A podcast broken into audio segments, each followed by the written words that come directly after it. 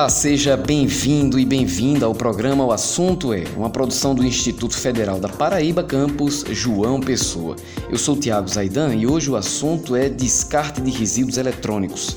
Para conversar conosco sobre este tema, a gente recebe aqui no estúdio os professores dos cursos de Engenharia Elétrica, Tecnológico em Telecomunicações e mestrado de Engenharia Elétrica do campus João Pessoa, do Instituto Federal da Paraíba. Eles são professor Jefferson Costa. Olá, Tiago, obrigado pelo convite. Professor Alfredo Gomes Neto. Olá, Tiago. E professor Joabson Nogueira.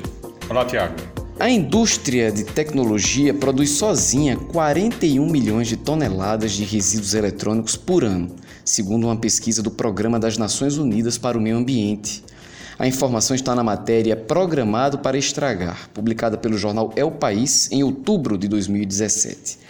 Essa quantidade toda de resíduos, de, de resíduos eletrônicos, eu imagino que cause um grande impacto ambiental, não, professor Jefferson? Exatamente, Tiago o, a quantidade de resíduos eletrônicos hoje dia, produzidos hoje em dia é muito grande. É, isso principalmente também devido à rapidez com que as tecnologias vão avançando, a rapidez com que as tecnologias existentes vão se tornando obsoletas, e isso tem causado um problema ambiental muito grande, que é o que fazer com esse descarte, né? À medida que uma pessoa adquire um aparelho celular novo, o que é que ele vai fazer com o aparelho celular antigo? Vai jogar no lixo? Vai fazer algum tipo de reciclagem? E é justamente preocupado com essas questões que são modernas, que estão cada vez mais em discussão, que dentro do programa de educação tutorial aqui do Instituto Federal da Paraíba, ligado ao curso de Engenharia Elétrica, ele, a gente desenvolveu lá um programa justamente de reciclagem de lixo eletrônico, né? Que consiste em nós é, coletarmos resíduos, equipamentos, placas, é, é, todo tipo de resíduo eletrônico que as pessoas queiram descartar para não jogar no lixo comum, né? Que seria muito mais danoso. Nós é, coletamos lá dentro do PET, do Programa de Educação Tutorial. Depois nós encaminhamos esse lixo para é, é, algumas empresas que já trabalham profissionalmente com esse tipo de descarte, com esse tipo de reciclagem de lixo eletrônico, para que, é, na verdade, evitar com que esse lixo seja jogado no lixo junto com o lixo comum. Né? Agora, uma, uma questão é, bem interessante com relação a essa reciclagem é que uma parte considerável dessa reciclagem é feita aqui dentro mesmo do IFPB porque é, à medida que os descartes vão sendo feitos, os outros alunos procuram esse lixo para tirar componentes, tirar placas, tirar é, dispositivos que vão ser úteis nos seus próprios projetos. Então acaba que uma parcela desse lixo é reaproveitada aqui dentro mesmo, em outros projetos, em outros programas, em outras atividades. Então, é, essa, essa questão da reciclagem interna foi até uma surpresa para nós, que nós inicialmente imaginávamos que íamos é, descartar todo o lixo eletrônico para as empresas especializadas, mas não, uma, uma parcela considerável nós pudemos reaproveitar aqui dentro do próprio Instituto. Tiago, eu queria tirar o, o, o problema aqui de dentro do Instituto, que nós achamos uma solução aqui para isso, né? mas chamar a atenção para a falta de políticas públicas nesse sentido no país. Tá? Veja bem, nosso país não deu conta da questão dos aterros sanitários desde o ano sei lá, 2011, 2012, que era para os municípios gerenciarem seus aterros sanitários. Até hoje, 2019, nós não demos conta de, de cumprir essa meta. Né? E nós estamos falando eh, em uma, um, um resíduo, resíduo tecnológico normalmente, eh, eles extraem muito do planeta. Né? Na verdade, nós estamos degradando o planeta para produzir brinquedinhos tecnológicos vamos chamar assim, sem ser pejorativo, né, para que satisfazer a nossa, as nossas necessidades de vida hoje em dia. Tá?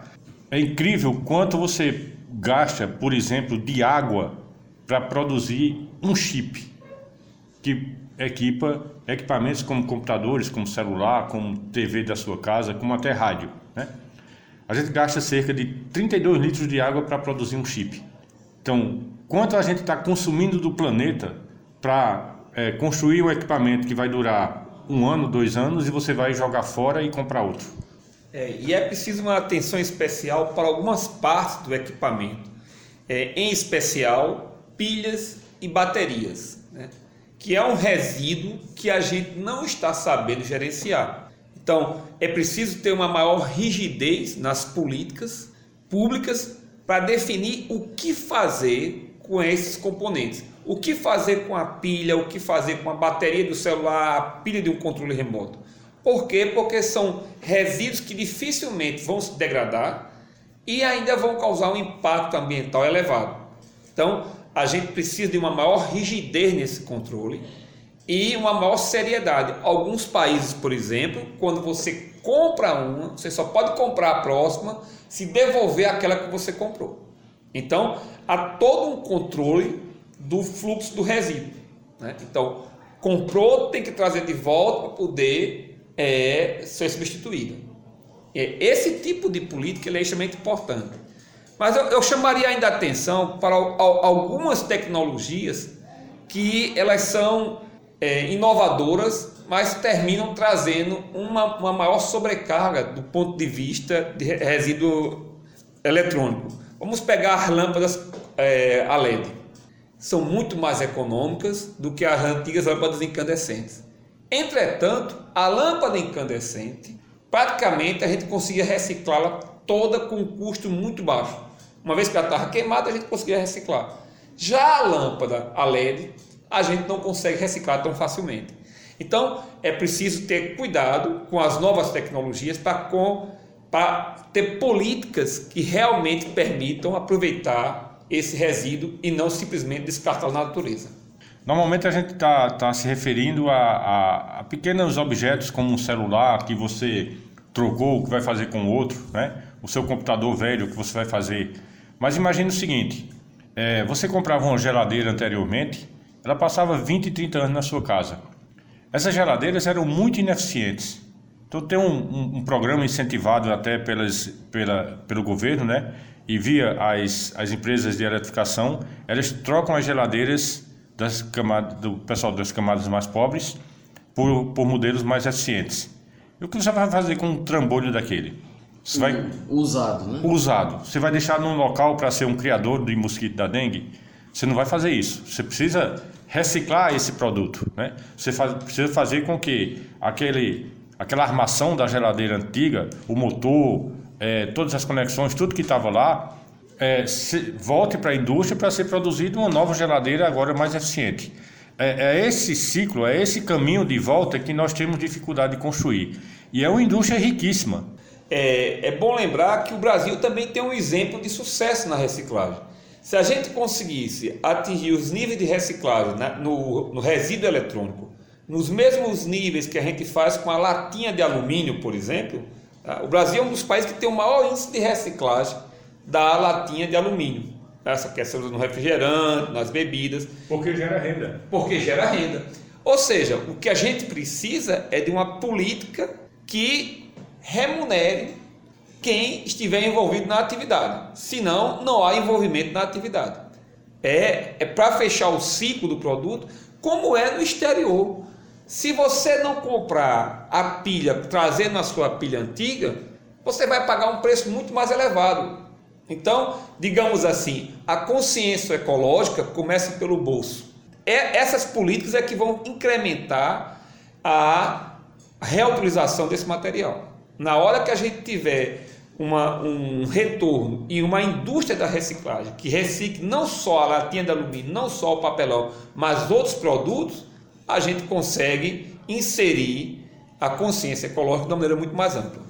Pessoal, a gente vai voltar a conversar sobre esse tema em outro pro programa, porque realmente o tempo está passando muito rápido. Eu estive aqui com o professor Jefferson Costa, com o professor Alfredo Gomes Neto e com o professor Joabson Nogueira, agradeço a todos eles.